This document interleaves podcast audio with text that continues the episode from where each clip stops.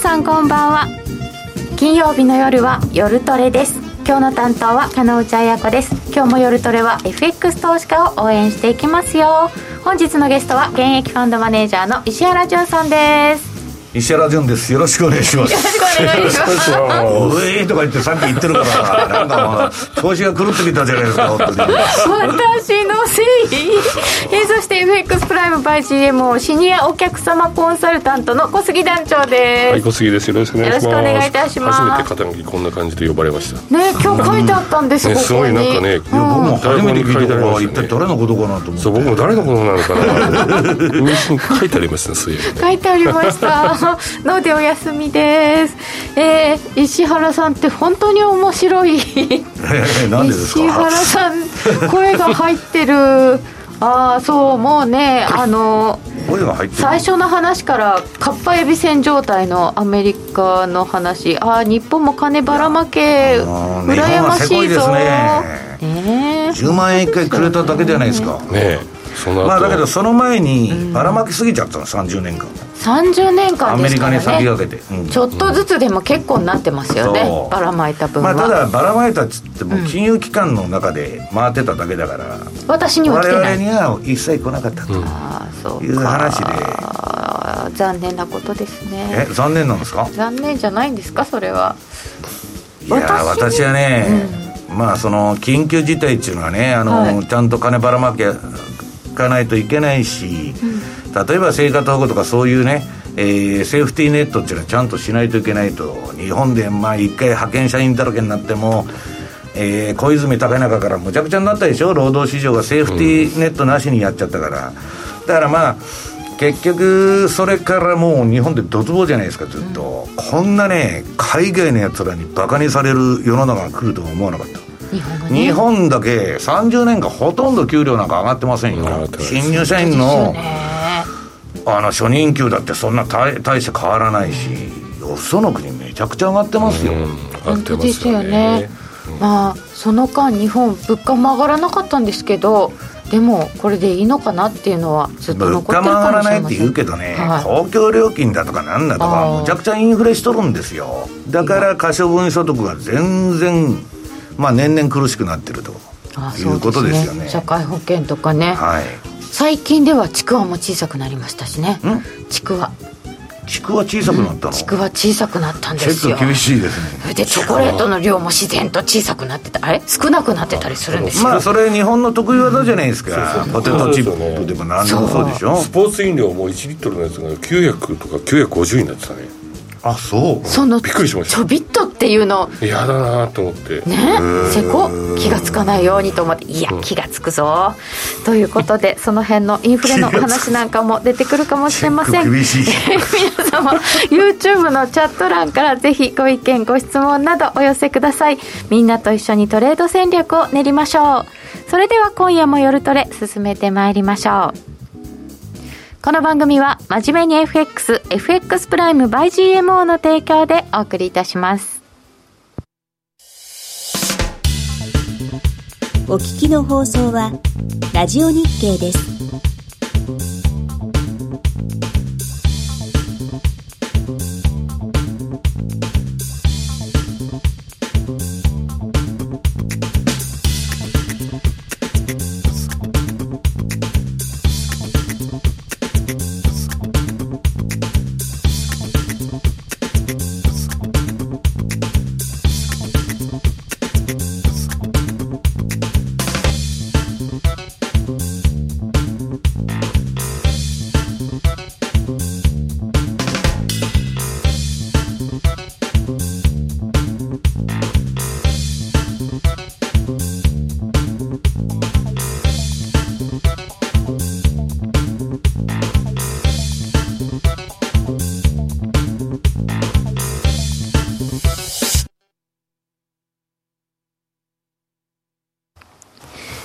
本日は石原潤さんをゲストにお迎えしてお送りいたします。改めましてよろしくお願いいたします、さて、もう前代未聞ばっかりという話だったんですけれども、今日はどのあたりから伺ってまいりましょうか？いや、もうみんなとね、今日はね、いろんなトレードの人と会って、実はいろんな話して、うん、まあ、この業界長い人ばっか、30年以上やってる人ばっかといろいろあって喋ってるんですけど、我々ね、30年やってて、こんなバカな相場見たことないと。バカな相場要するに、異常な規模の金融緩和。うん、ね。で、もうこんなんその誰も体験したことのないとこまで行っちゃってるわけですよ。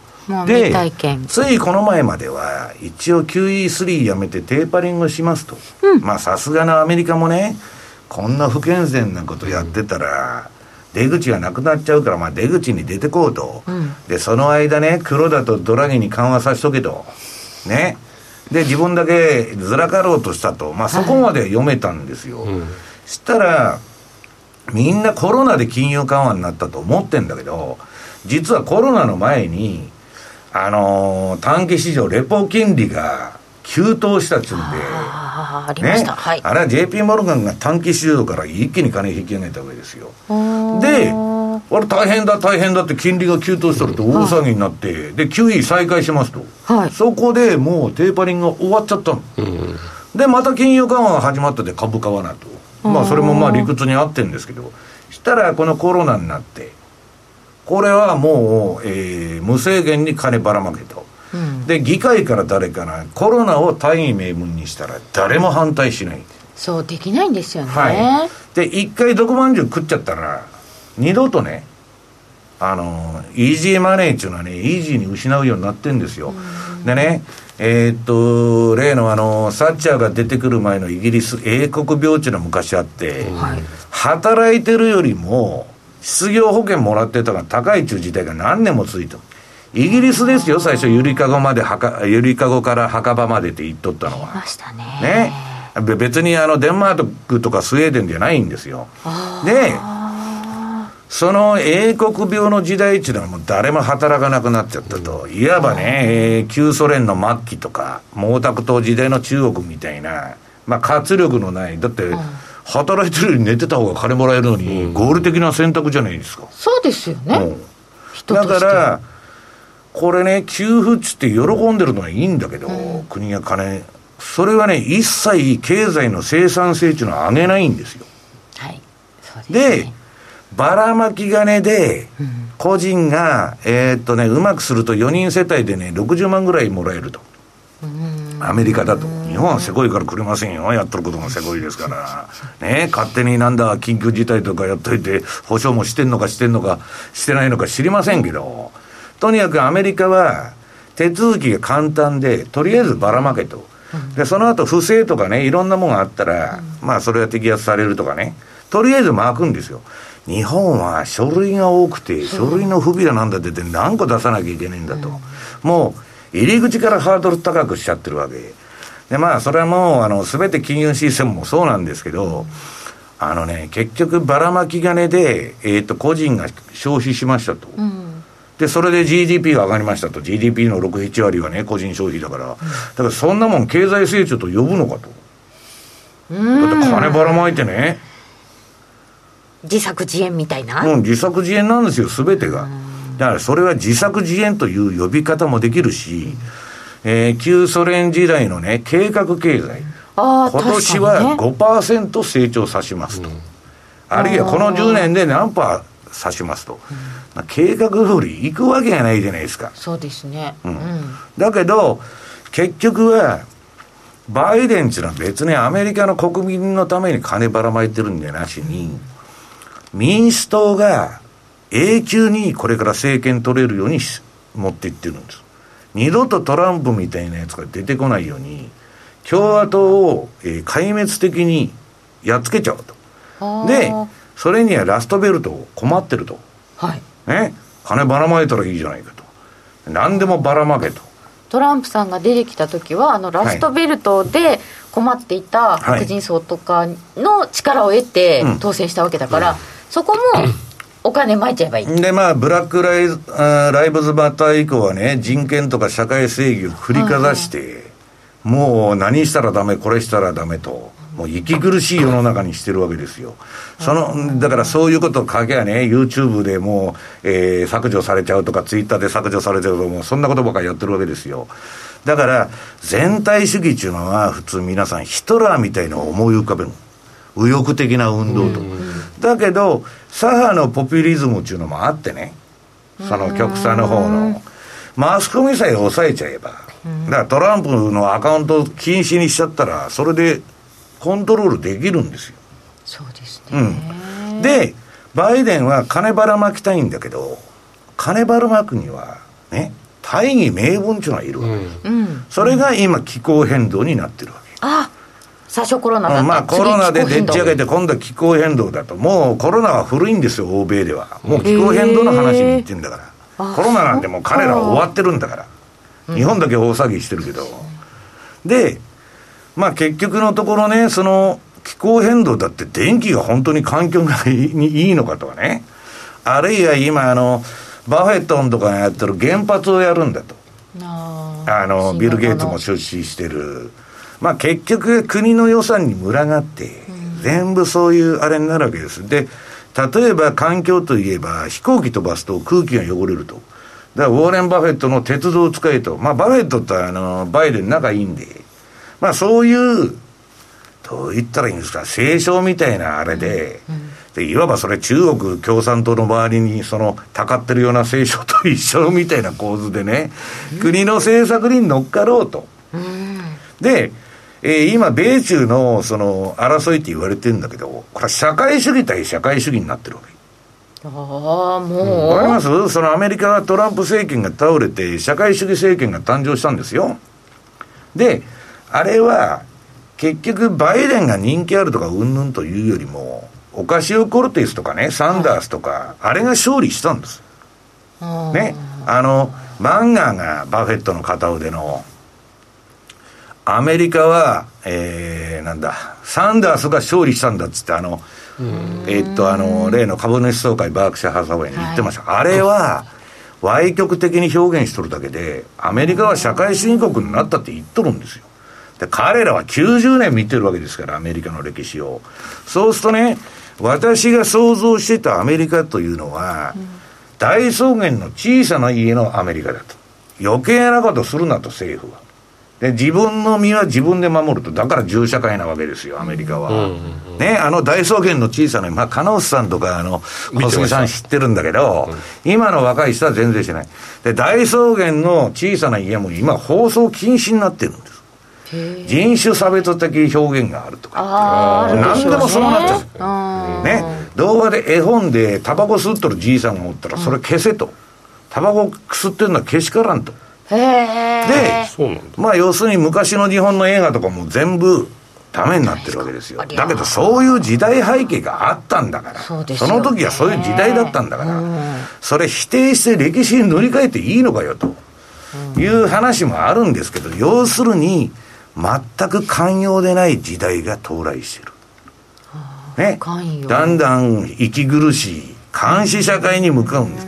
それはね、だから、あの、格好の巣の上でっていう映画があるんだけど、はい、まあ、カノンさんが正常な人だと。で、僕とか小杉さんが、えー、まあ、えー、っと、例えば、えー、10万人の異常な集団を作ってると。で、そこに正常なカノンさんが入ってきたと。だカノンさんはまともなんだけど、カノンさんがおかしいっていう話になるわけですよ。絶対なる。ね、人数が多い方が勝つんですから。うん、だからそういう、まあ要するにどういうんですか、同調圧力ですね。その、社会に反するやつはけしからんと。だんだん言論から何から。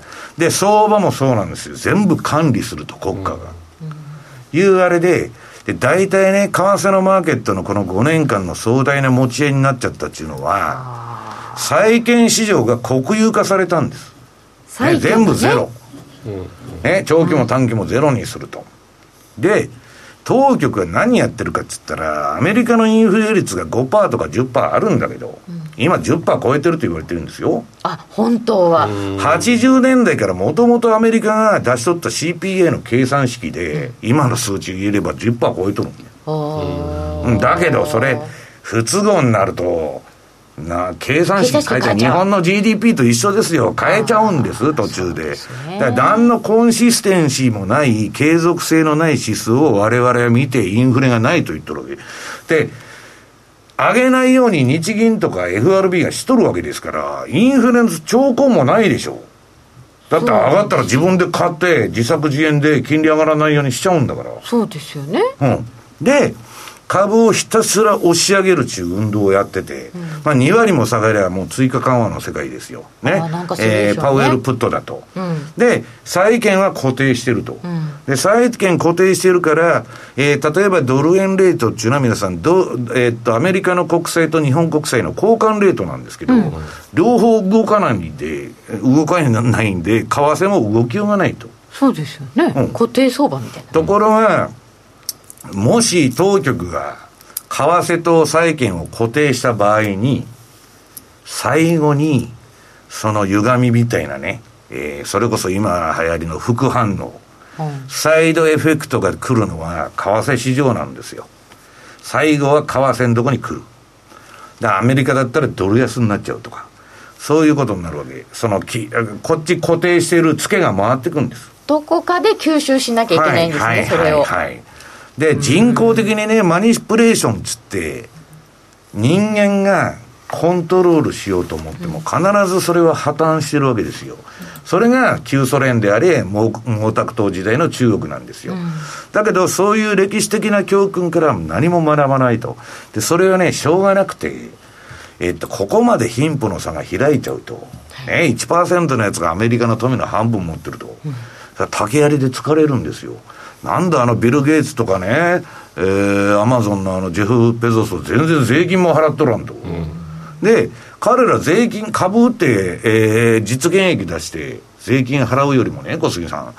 その株担保に入れて金借りてる方がゼロ金利ですから安く資金調達できて、うん、株なんか売らないんだからもう。だから。借りるんですよ、それを担保に。そうですね、借りられますもんね。うん、で、それでね、今やアメリカの銀行は住宅ローンとかより、そういう証券担保ローンばっかりになっちゃってる。誰も実現益出さないで、株担保に金借りてた方がいいと。ところが、ひとたび大暴落でも起こればですよ。うん、担保さあ、担保バーンとやったら、お衣装入れてくれやと。払えませんと。だから今の、えー、っと、アメリカのね、ニューヨーク証券取引市場の信用残高って過去最高水準なんですよ。うん、もう全部レバレッジの世界でしょ。うん、で、みんなが現生で、私が例えば10億持ってると、為替も現物でやってると。うん、ね。現生のドル、あの、ドルと円と交換してると。株は現物しか買えませんと、レバレッジ1倍で。そうするとね、相場が下がろうが上がろうが大したことない。うんところが、レバレッジかけてたら、えー、っと、株が2割変動したら、レバレッジ5倍で万歳でしょ、うん、だからそういうことがいつ起こってもおかしくないような世界にいるわけですよ。ところが、えー、イエレンとパウエルというね、紙幣増刷と信用創造のもう要するにドリームチームがやってるんで、金利を上げることなんか考えたことがないって、あの議会証言する人なんで、あの人まあ2月に辞めちゃうんでね。そうなんですよ、ね、そのままさよならと。まあだから今の服のなんだっけ、クラリダだったっけなん、なんとかが上がるって言ってる人もいるし、僕はブレーナードさんって女性がいるんです。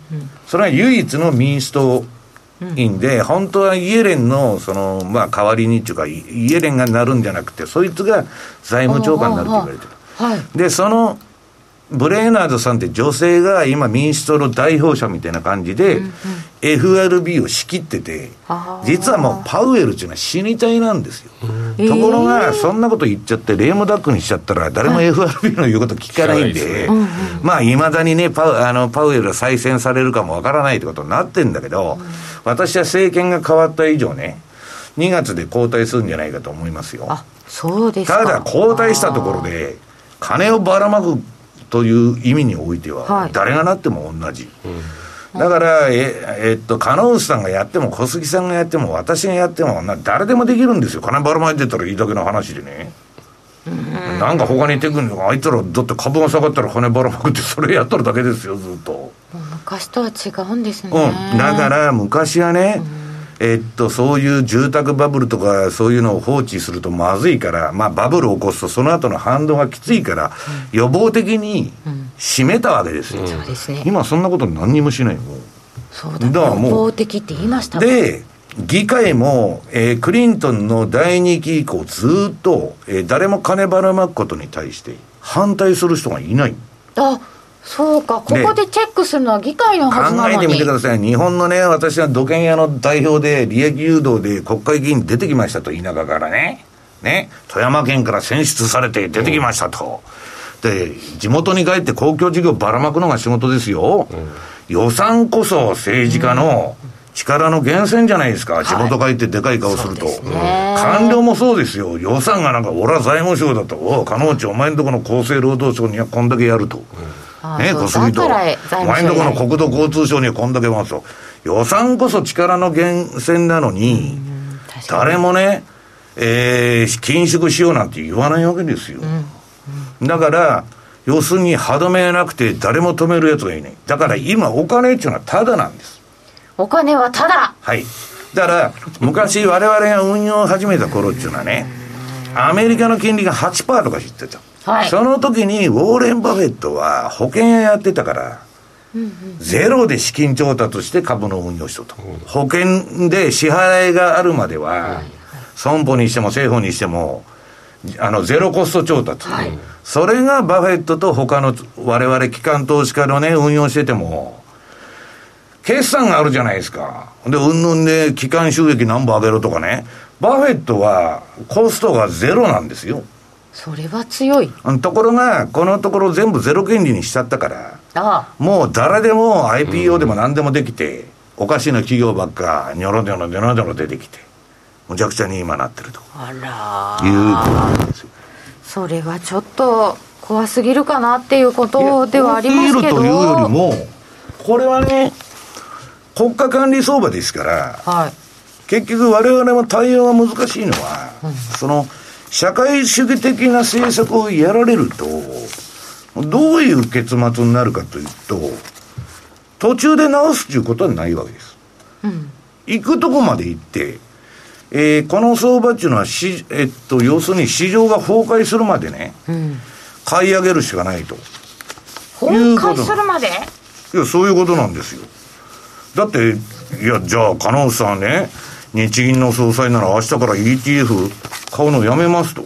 そんなこと言ったら大変なことになりますいや、だから言えないでしょ、はい、もう足抜けできないってことですよ。そうですよね、うん、永遠に出口はないですよ、うん、これでね、私はアメリカの当局者だとしたら、はい、株が暴落しようが、あんなドルが暴落しようが、何も困らない。例えば、ドルが半分暴落して半値になったと。したらね、アメリカは借金一気に半分になっちゃう。なりますもんね。で、助かる、アメリカの米債買ってる日本とか中国の米債の価値が半分に落ちて、ね。で、要するにポートフォリオの損を日本からアメリカに押し付けちゃうと。ああ、日本から、あアメリカから日本とかね、中国に押し付けちゃうと。うん、いうことがいとも簡単にできるんですよ。だからそれをね、ね、加納さん、税金でコツコツ返しましょうなんてやつがいますか？だから、一つは金融抑圧って言って、インフレ以下の金利を、今の低金利をずっと続けてると、例えばアメリカで5%インフレ率があると今。で、金利1%だと。4%分借金が減っていくわけ、1年に。うん、そうですね。単利でやっても10年やったら40%減るじゃないですか。うん、そういう金融抑圧っていうのを日本もやってたんだけど、うん、もう一つはもっとドラスティックにドル切り下げろと、プラザ合意みたいに。あまあ、まあそれができるかどうか別としてね、うん、そういう手法もあるわけです。あそんな中で、じゃあ私たちはどう戦っていけばいいのか、はい、でね、まあ、あの、そんな話ばっかりしてたらあれなんで、はい、ちょっと相場の話から、実践的な話からしたいと思ってるんですけどね。はい、今日なんだっけ、資料が結構あるんだけど、まあ、ドルについてはね、はい、なんかようわからんと。ドルよくわからん。はい。えようわからんというか、このあの、えっと、資料の 1,、えー、1ページ目のドルインデックス。うん、これまあ、ユーロが6割なんで、ユーロのチャートの逆と見てもいいんだけど、はあはあ、本来7月っていうのは、ドルが売られるんです。最初買われて、その後下がると。シーズナリーチャート、まあ、季節性があるということですよね。はい。過去20年間の平均あ、。7月は下がっとるわ。最初上げて、その後ドル安になって、で、今度8月に入るとまたドルがちょっと戻すみたいなね。うんうんえあれなんですよ。で、私、対局はですよ。はいもう長い対局は、今言ったようなアメリカのね、この天文学的な、えー借金を、えーチャラにするためにはね、ドル安に持っていくだろうと。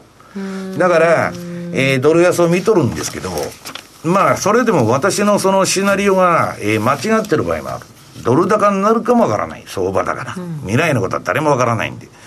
で、じゃあまあよく質問が来るのはまあ2ページ目。どこで、えー、対局ドル安を諦めるんだっていうとね、はい。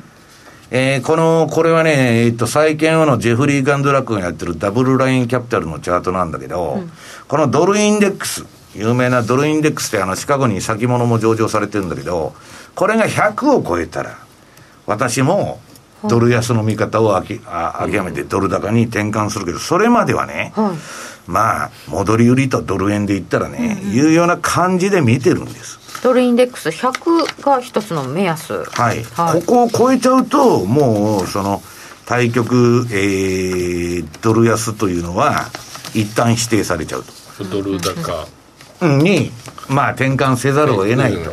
100超えちゃうとねだけど、100超えるまでは、結局ドル売りの流れは続いてるんだっていうのが私の見方ね。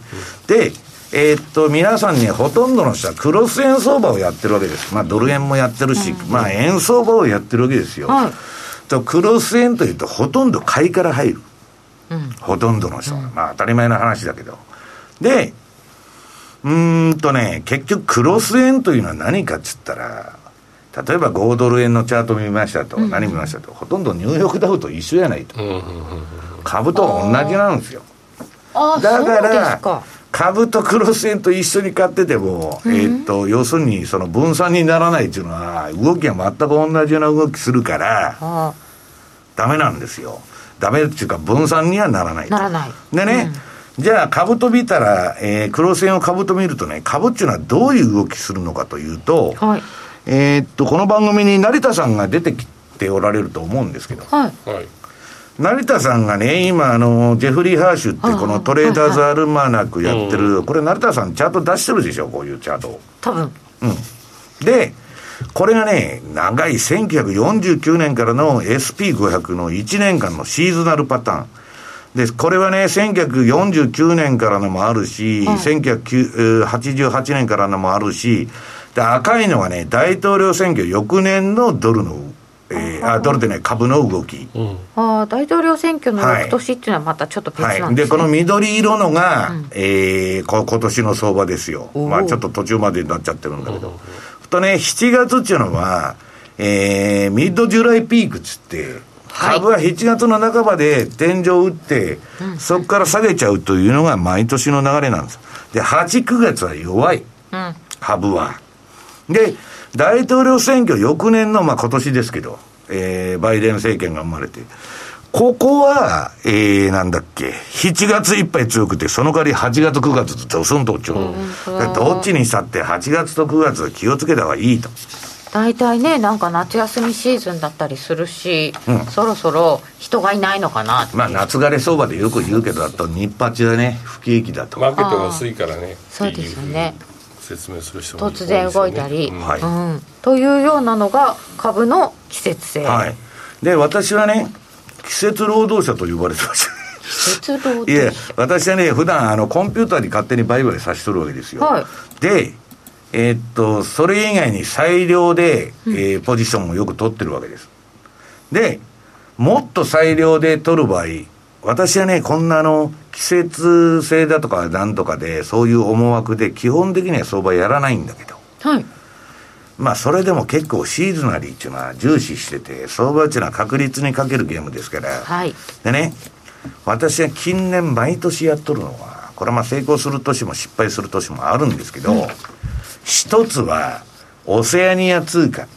5ドルニュージーはね、小杉さん皆さん、8月安いじゃないですか。まあ、この前、えっと、去年は上がったのかな。まあ、その必ず安くなるっていうんじゃないんですけど、はいこの過去20年間、例えばこのニュージーランドがどういう動きしたかというと、はい8月はすもう下げ相場なんですよ。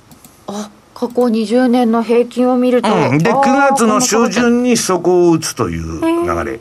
で、そこからね、ここの、まあ私がこれ、あの、書いてるのが赤い線でギザギザギザギザ、こういう感じで、9月にボトムを入れて、お。要するにニュージーランド円の場合はですよ。はい。で、年末まで上がると。だから。ここで9月のダスーンと落ちたとこ買って、はい。で、年末に売っちゃうと。うん。で、もう一つは、私、あの、株の循環じゃないんだけど、あえー10月末買いの4月末売りと、翌年4月末売り、はいはい。黄金のね、半年間投資ルール。これを非常に重視してて、えっと、この11月の頭でも10月の末でも、まあ10月の半ばでもいいんですけど、はい。えーニュージーランド円と株価インデックス、まあ同じ動きするんですかでね、あの、まあそのどっち買っても同じようなもんなんだけど、これを買ってまた年末に売ると。で、当然、えーストップロスを入れてます。はいちょっと幅を多めに取ってストップは入れてんだけど、それがね、近年すごくうまくワークしてる。で私はね、皆さんには私と同じことをせえって言っとんじゃねえですよ。そういうやり方もあると。で、それはね、えっと、ここ数年っていうのは年末の株高っていうのは本当多いでしょ？多いですね株っていうのはね、本当は1月から4月が一番上がる商品なんだけど、むしろ最近、年末の方がよく上がってる感じするじゃないですか。まあだからそれをね、えーやってると。ほんで、えー私はニュージーランドドルを、そのドル円を、えー買うっていうのを進めてるのはね、5ドル円でもいいじゃないかと。うん。お世話にはなる。5ドル円はね、ちょっと5ドル円のサイクル見ると、年末相場ギザギザなんですよ。ニュージーランドと全く同じだと思うでしょ、そうじゃないんですよ。で、ニュージーの方が素直だからやれと。それをそそれともう一つの対比で言うと、ニュージーランドとオーストラリアを比べたら、はい。け結局ね、金利が上がる通貨が買われるわけじゃないですか。あまあ今ねね、小学生でもわかる、それは。と、ニュージーランドと、えー、オーストラリアとどっちが金利先に上がりますか、小杉さん。ことね今週はニュージーランド中銀がねテーパリングも7月末にやめるそう。で、CPA も、えーっと、あえーっと、エコノミストの予想から、中央銀行の予想からみんな上回る。3.3うん。で、そんなまあ、上回っても上回らなくても、私はどうでもいい。私が見てるのは、えーめちゃくちゃな住宅バブルを放置すると、はい日本のバブル崩壊の時みたいな不動産の下がり方になっちゃう。ということは予防的に締めるはずだと。そうするとね、皆さんこの、えっと、5ページの資料。この OECD の、えー住宅バブルランキングと。住宅バブルランはいキング、。あらゆる部門でですね、えーニュージーランドっていうのはダントツの1位なんですね。とね。この、その、えーっと、カントリーで1位ニュージーランドでしょ？はいで同じ、これ住宅バブルのランキングですよ。はで、2位がカナダですよ。あなんカナかダのバンクーバーなんてむちゃくちゃ土地上がってるんですから。まあ、それはともかくとして、で、えーっと、オーストラリアは15位じゃないですか、これ見たら。あ結構オーストラリアもすごい住宅バブルやってて、聞いてましたよ。不健全な融資とかいろいろやってんだけど、それでもそれ以上に上がってるとこがあるわけですよ、この上に。なんかしかもニュージーランドカナダってきてちょっと抜いてノルウェーって言われるとあみんな早く利上げしたい人たちですねって感じしますね、で、私はノルウェーとかそんなんじゃなくて、ポイントは、えーインフレターゲット政策を採用しているアングロサクソン国。ね。要するにもともとイギリス、はい。アメリカの植民地みたいなとこ全部並べると、カナダとかオーストラリアとかね、あそういうとこになってくるわけ。UK いるじゃないですか UK はい。で、その中で一番早くテーパリングに動いたのはこの前のカナダだった。の。ですね。そうですね。で、今2番手がニュージーランドなんだけど、今ニュージーランドの方が結構過激にやるんじゃないかとも言われてて。まあ強気でしたよね。ああ。追い越す？ねでしょ？と、利上げするのは、そのインタゲ、インフレターゲットやってる 国だから、当然、利上げ通貨っつったらアングロサクソン通貨を狙うべきなんですよ。なるほどねで、その中で、まあ、カナダは先駆して走ったと。これはカナダの、うん、えっと、シーズナリーサイクルは年後半弱い。へだから私はまあカナダっていうのはあんまピンとこない通貨なんだけど、あんまりね、サイクルがこれちょっと他の通貨と違って年後半よくない、うん、で、まあニュージーランドの方がいいだろうと。で、まあ、えー、っと、アングロサクソンっつっても、アメリカは、まあ、アメリカアングロサクソンっていうか、今もう、人種のルーツボみたいになってんでね、メルティングポットなんで分かんないけど、あそこはうだうだうだうだやって、ね遅い。あっちが先に行って、みんな追いかけるのかと思ったら、逆になりましたよね。いや、今、アメリカ、金利なんか上げられませんって。上げられませんか。あまあ、要するに、あんだけ金ばらまいててね、えっ、ー、と、ポートフォリオから負債から垂直に上がってるのに、で、これからね、まだなったとこですよ。バイデンは中間選挙絶対勝ちたい。これからだもんね。まあ、人、子供一人ね、3人、あの、3万円ばらまくっていうのを、まあ、最近また発表したんだけど、もう、どんどんばらまきます。これから。うん。だって、金ばらまくのに、金利上がっとったらまずいでしょ。うん、だから、いくら物価が上がってようが、インフレは一時的だと、いう話になって。FRB が言ってんですよ、はい、加納さんとか私が言ってたら、そんなもんあいつ何言っとるんやって言われても、FRB が言ってんだと。そうですね。はい、インフレは一時的なんですよ、だから。ははって言って聞くそうすると、ドルは一番ノロノロやって、で、まあ、それの古文やっとるね、アメリカの。日本なんていうのは余計に上がらないだろうと。もっとノロノロ。うん。まあ、ドル円が動かない固定であんま動かないニュージーランド買われる、はい、そうすると9円は上がる。上がる、うん。まあ、掛け算だから上がりやすい。上がりますよね、うん、まあだから必ず数ドルっちゅうわけじゃないけどね。じゃあそのチャートはこの後、見せていただきたいと思います、はい、えー、それではここでお知らせです。約定力と低スプレッドで選ぶなら最大50万5千円口座開設キャンペーン実施中の FX プライム by GMO。人気のハイスピード注文は待ち時間なしの連続発注を実現、サクサクお取引いただけます。ポジション全決済、土点注文にも対応だから、スキャルピング取引やスキマトレードと相性抜群です。トレードも情報もやっぱりプライムで決まり。株式会社 FX プライムバイ GMO は、関東財務局長、金賞第259号の金融商品取引業者です。当社で取り扱う商品は、価格の変動等により、投資額以上の損失が発生することがあります。取引開始にあたっては、契約締結前交付書面を熟読、ご理解いただいた上で、ご自身の判断にてお願いいたします。詳しくは、契約締結前交付書面等をお読みください。お聞きの放送は、ラジオ日経です。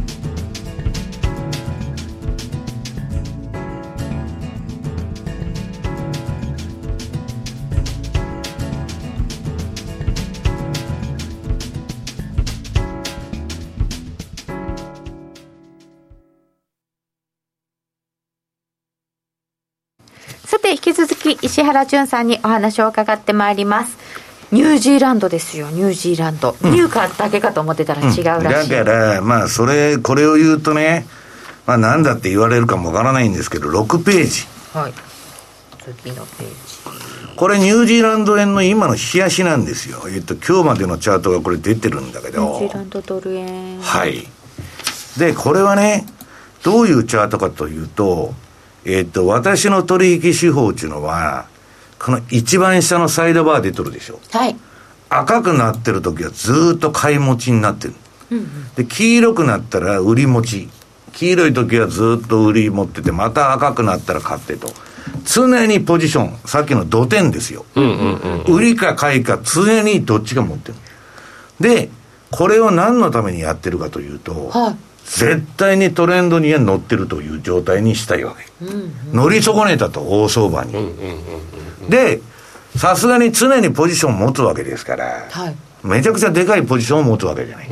最低限の、えー、ポジションをここで持っといて、で、この下のサイドバーが、えー、赤色になると、上のチャートも赤くなる。赤い。で、黄色くなると黄色く、えー、あ黄あ売りになると黄色くなって、チャートも、えー、ローソク足も黄色くなってると。はい、で、今、ニュージーランドどうなってるかって言ったら、黄色い足だから、売りトレンドになってて、私は黄色くなってから売り売り持ちしとるわけです。はい、その前は買い持ちしてた。はい、で、売りになったり買いになったりしとるんですけど、問題はね、この青い枠で囲ってるとこって、持ち合いのレンジ相場じゃないですか。ああ、この真ん中ここはね、だから順張りしてもなかなか儲からないとこなんだけど、これが、先ほどの株の循環でいう、株っていうのは5月から、まあ9月の半ばとか10月まで遊び相場なんですよ。よくてレンジ。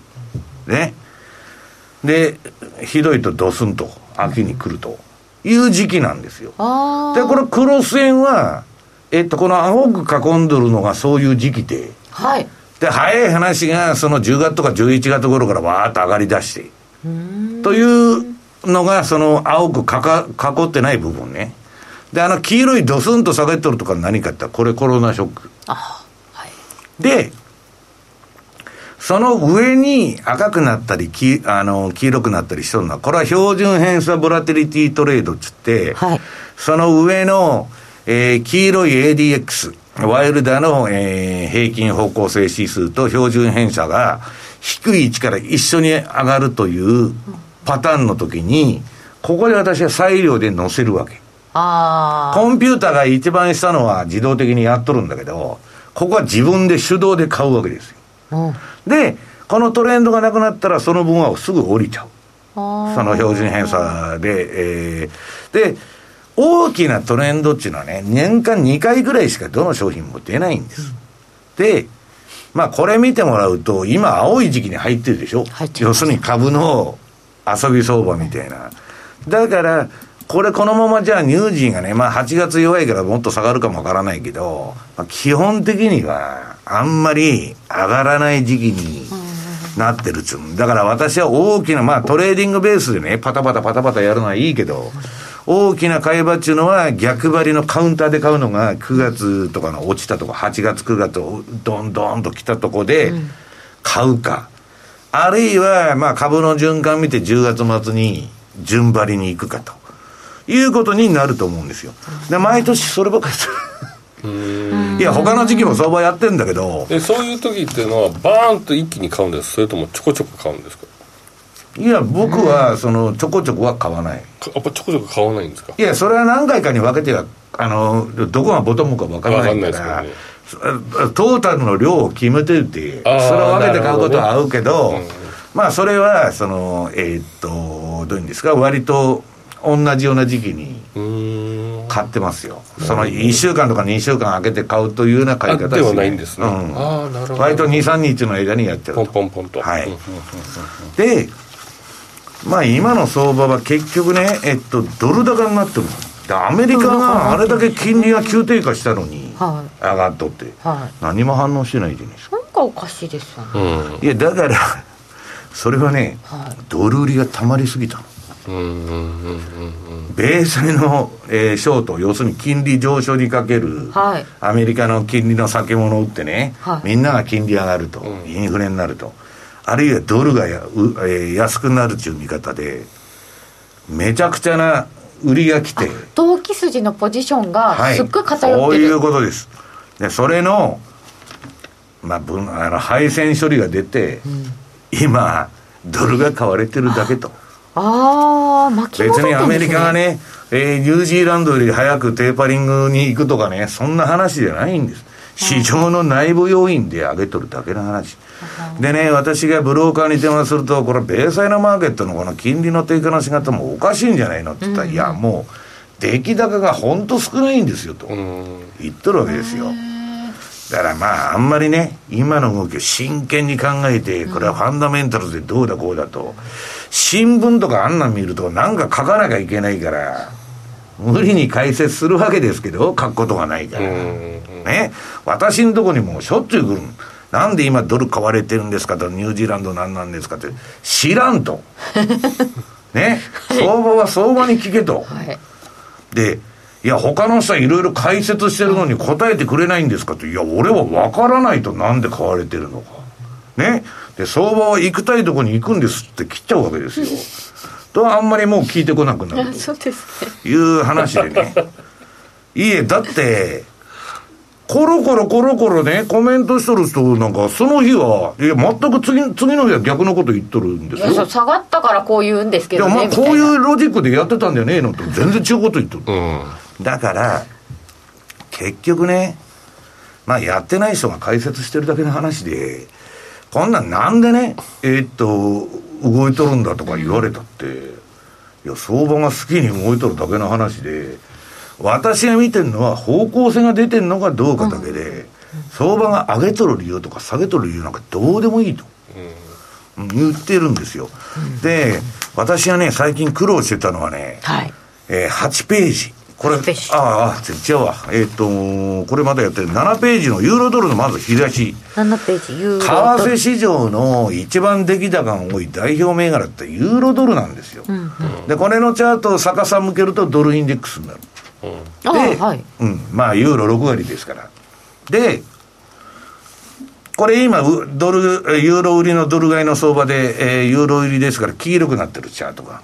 うん、でこの間私はずっと売っとるんですよ。で、赤んとこはずっと買っとるの。はい、で、えー、っと、この、私のこれはね、えー、ノイズを拾わないように作ったメガトレンドフォローって言って、極めて鈍感なシステムなんです。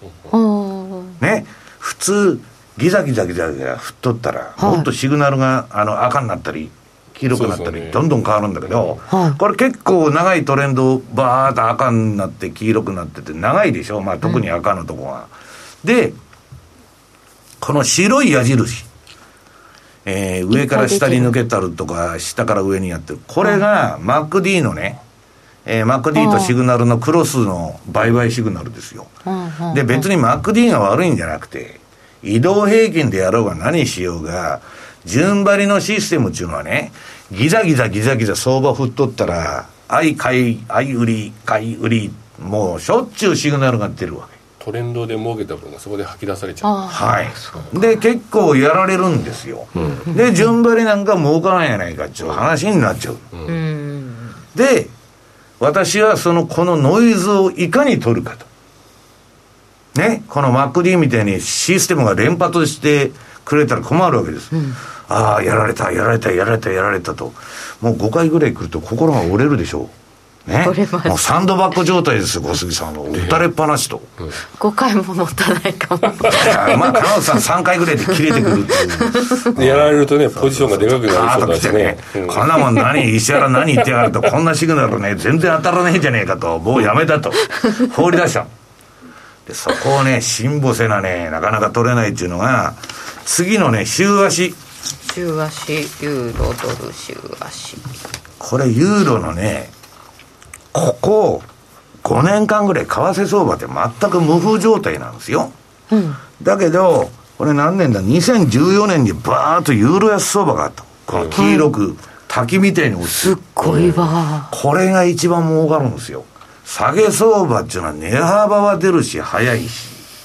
まあ、下げ相場って為替の場合ね、どっちが上がった下がったって株みたいなことはないから、うん、あれなんですけど、まあ、小具の時はユーロ売りトレンドがむちゃくちゃ出たの。うん、で、その後相場持ち合いに入るでしょ。うん、だこれは儲からないんですよ。しょうがない、動かないんだから。この持ち合いは長かった。長い。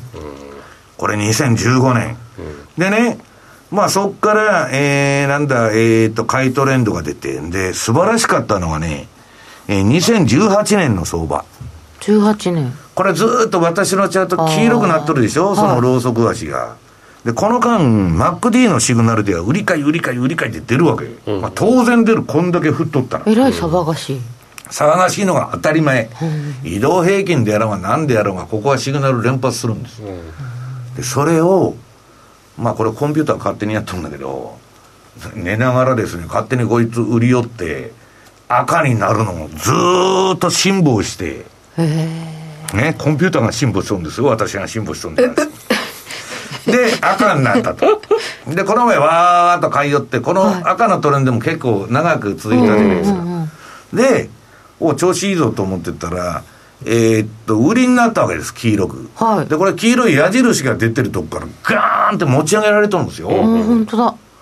これは、この間、マック D は買いになって、で、またその後売りになっとんだけど、この間ね、シグナルこれ変わらないんですよ。だから相当鈍感に作ってあるということですよ。で、今、お前これ担がれとるだろうと。みんなに冷やかされて、ユーロ売ってるだろうと、担がれてるだろうと。いや、もう担がれてるも何も、あの、コンピューターが勝手にやっとんだからと。で、そんなにでかいポジションは取らないわけですよ。うんうんまあいいんだと言ってて、今ちょっとそれが、えー、一手こいになって下がってきて、うん、えー、まだちょっとやられが出てんのかな。だけど、まあトントンぐらいになってきたと。うんうん、だから、まあなかなかね、相場で儲けるのはしんどいっていうかね、ある程度、まあ、辛抱が必要なのと、まあちょっと人と違うことしないと、なかなか順張りで、移動平均だ、マック D だ、なんだかだっつって、まあみんな有名な指標を持ってきてやるんだけど、いや、みんなこれで相場説明してるじゃないですか、一応。はい、で、実際にはこんな頻繁にシグナルが出ちゃうと。これは難しい。だけどね、マック D は使い方があって、うん、これ2つのシグナルしか見てないんだけど、まあもう一つ入れるとね、ヒストグラムを入れて、うんぬんして、儲ける方法はあるんですよ。はい。まあだけど、世間的にはそういう説明は全然されてない。成田さんは知っとる、それ。うんうんうん、成田さんは、あの、それで、そのマック D 見てると思うんだけど、まあ要するにね、あの、なかなか辛抱がいると。で、みんながやってるドル円。はい。9ページ。ドル円も見て私も宣伝になったっていうのは、DVD の表紙がどういうわけか出てるんだけど、あの、ボラティリティシグナルっつって、この標準偏差と ADX のシグナルで出してるのが、あの、はい、中段のね、えー、黄色くなったり赤になったり、黒くなったり。はい。しとるのが、このボラティリティトレードシグナルで、えっ、ー、と、下の、えー、常に黄色か赤か点灯してるのが、メガトレンドのシグナルだと。で、ドル円はね、本当にトレンド出ない。出ない。で、壮大な三角持ちへ何年間がやっとって、ちょっと今それ上抜けてきたみたいな形になっとるんだけど、うん、まあ、はっきり言ってね、今スプレッドが狭いんで、うん、みんなやりたがるんだけど、相場の方向性といういう意味では、本当に稼いでくれない。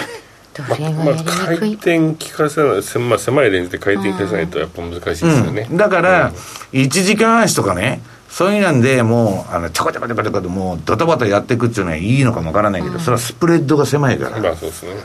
まあなかなかね、日足、週足でね、こいつで稼ごうと思うのはしんどいんだけど、まあそれでも今年はそこそこ、今年っていうかこれ、えー、2021年の、えー、っと、1月ぐらいから、いきなり買いトレンドが出まして、うん、結構でかいのが出たじゃないですか。で、もうその後2発、まあ売りになってまた2発目の買いトレンドが出て、今は売りになってると。いう現状なんですけど私はねなんか黒線の方が、うん、まあ面白いとかポンド円とかねユーロ円とかえー、それこそ OG 円とか q 円やった方がなんか方向性は分かりやすいなと、うん、でこいつはね下がると公的ネームがすぐ出てくるんですよ、うん、ああはいはい。あの官邸から指令が言ってます。日本ってね円高になると本当不景気になるんです。それは全部電気屋がリストラするから、その繰り返しなんですよ。だから日本っていうのはねブランディングに失敗してるんで、まあ、ソニーとかうまくいってるのか知らないけど例えばメルセデス・ベンツ。ね。あるいは BMW とか安い車作らないじゃないですか、うん、トヨタってピンからキリまで作っちゃう、うん、安いのも高いのも、で作る必要あんのかと。高級車だけでいいじゃんと。で日本の企業の利益率の低さってねトヨタでもまあずっとね5%とか。そんなんだね昔から。でアメリカの企業って10%台の後半とかゴロゴロおるわけですよ。で、ね、ブランディングができてないんでいつでも薄利多売みたいになってるわけよ、豊作貧乏みたいに。で、例えばね、ルイ・ヴィトンのカバン、塩化ビニールだと。あれ、500円だったら、金内さん絶対買わないよ。買わないっすね。うん、だけど20万とか30万っつったら買うんです、みんな。いや、ビトン持ってたら金持ちだと。それがブランディングってことでしょ。そうですよね。だから、なんかね、要するに日本の企業の利益率の低さっていうのはね、ちょっとおかしい。作戦失敗、うん、だから私はね、それでこんなご、こんなね、苦労して5%儲けて、下請け叩きでね、空雑巾に絞るようなリストラさして、うん、何のためにやってんのという話をするとね、いや、雇用の維持だというわけですよ。で、それはそれで立派。うん、うん、トヨタっていうのは今まで守ってきたそれを、うん、ただ今そのトヨタでさえもう終身雇用はできないって言っとんですよ、終身雇用でない会社で誰がロイヤリティを尽くしますか？そうです、ね、給料高い会社に移るでしょう、ねうん、で、まあ要するにまあ冗談でね当時米債が5%以上の金利やったんでそれ買ってた方がいいという話になってそれが合理的な考え方なんだけど日本企業って絶対それやらない。で例えば製薬会社とかそんなんでもねあんたんとこ、えー、っと、エイズ薬でもまあコロナでもいいや、なんか薬開発できますかと。できないじゃん、ほとんどのとこ。ほとんど？で、ファイザーとかロシとかそういうとこが作るんですよ、なんでも。ね。じゃあ、自分とこでそんなもんの研究開発費ぶち込んでるぐらいなら、ロシとかファイザーの株買えばいいんだと。その研究費の代わりに。それがポートフォリオでありヘッジじゃないですか。そんなこと言ったら怒られちゃって、お前何言ってんだと、バカにしてんのかという話なの。だけど外人からしたらそんなこと当たり前なんです。経済いらないものは切り捨てて、自分の企業が生き残るための戦略を模索するわけ。じゃあ自分どこがそんなん作る力なかったら、そっちの方買えばいいじゃん。会社ごと買っちゃうとかね。あうん、さっきの冒頭にあった銀行の話と同じになっちゃいます、ね、そう。だからもうなんかね、まあ、その、まあ、だから会社っていうのは誰のためかなんて議論してるともうキリがないんだけど、ちょっとね、おかしいというか、それで世界に遅れを取っちゃったっていうね、ういう部分が多いんじゃないかなと。生産性低いとかね、うん、はい。なんかそんなことばっかり言われてるんですけど、そんな中で、私たちは、じゃあ、どうしようかっていう時に、ちょっと今は、黒線の方が面白いかな。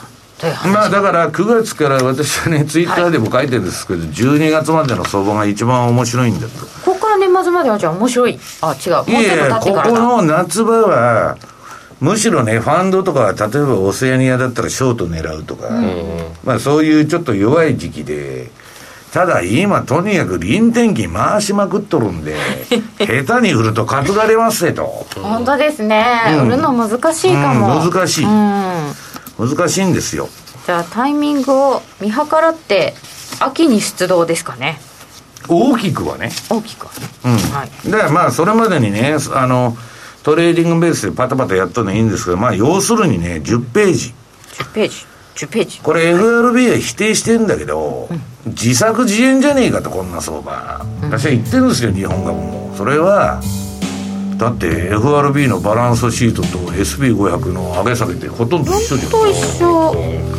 ねこの辺の先行きもちょっとだけこの後伺いたいと思います、はい、えー、この後は YouTube の延長配信でお楽しみください、えー、本日のゲストは石原潤さんでした。ラジオの前の皆さん、はい、また来週です、はい、ありがとうございましたこの番組は真面目に FXFX プライム by GMO の提供でお送りいたしました。石原さん団長ありがとうございました。ありがとうございました。お話の続きは、えー、よろしければ延長戦でお聞きください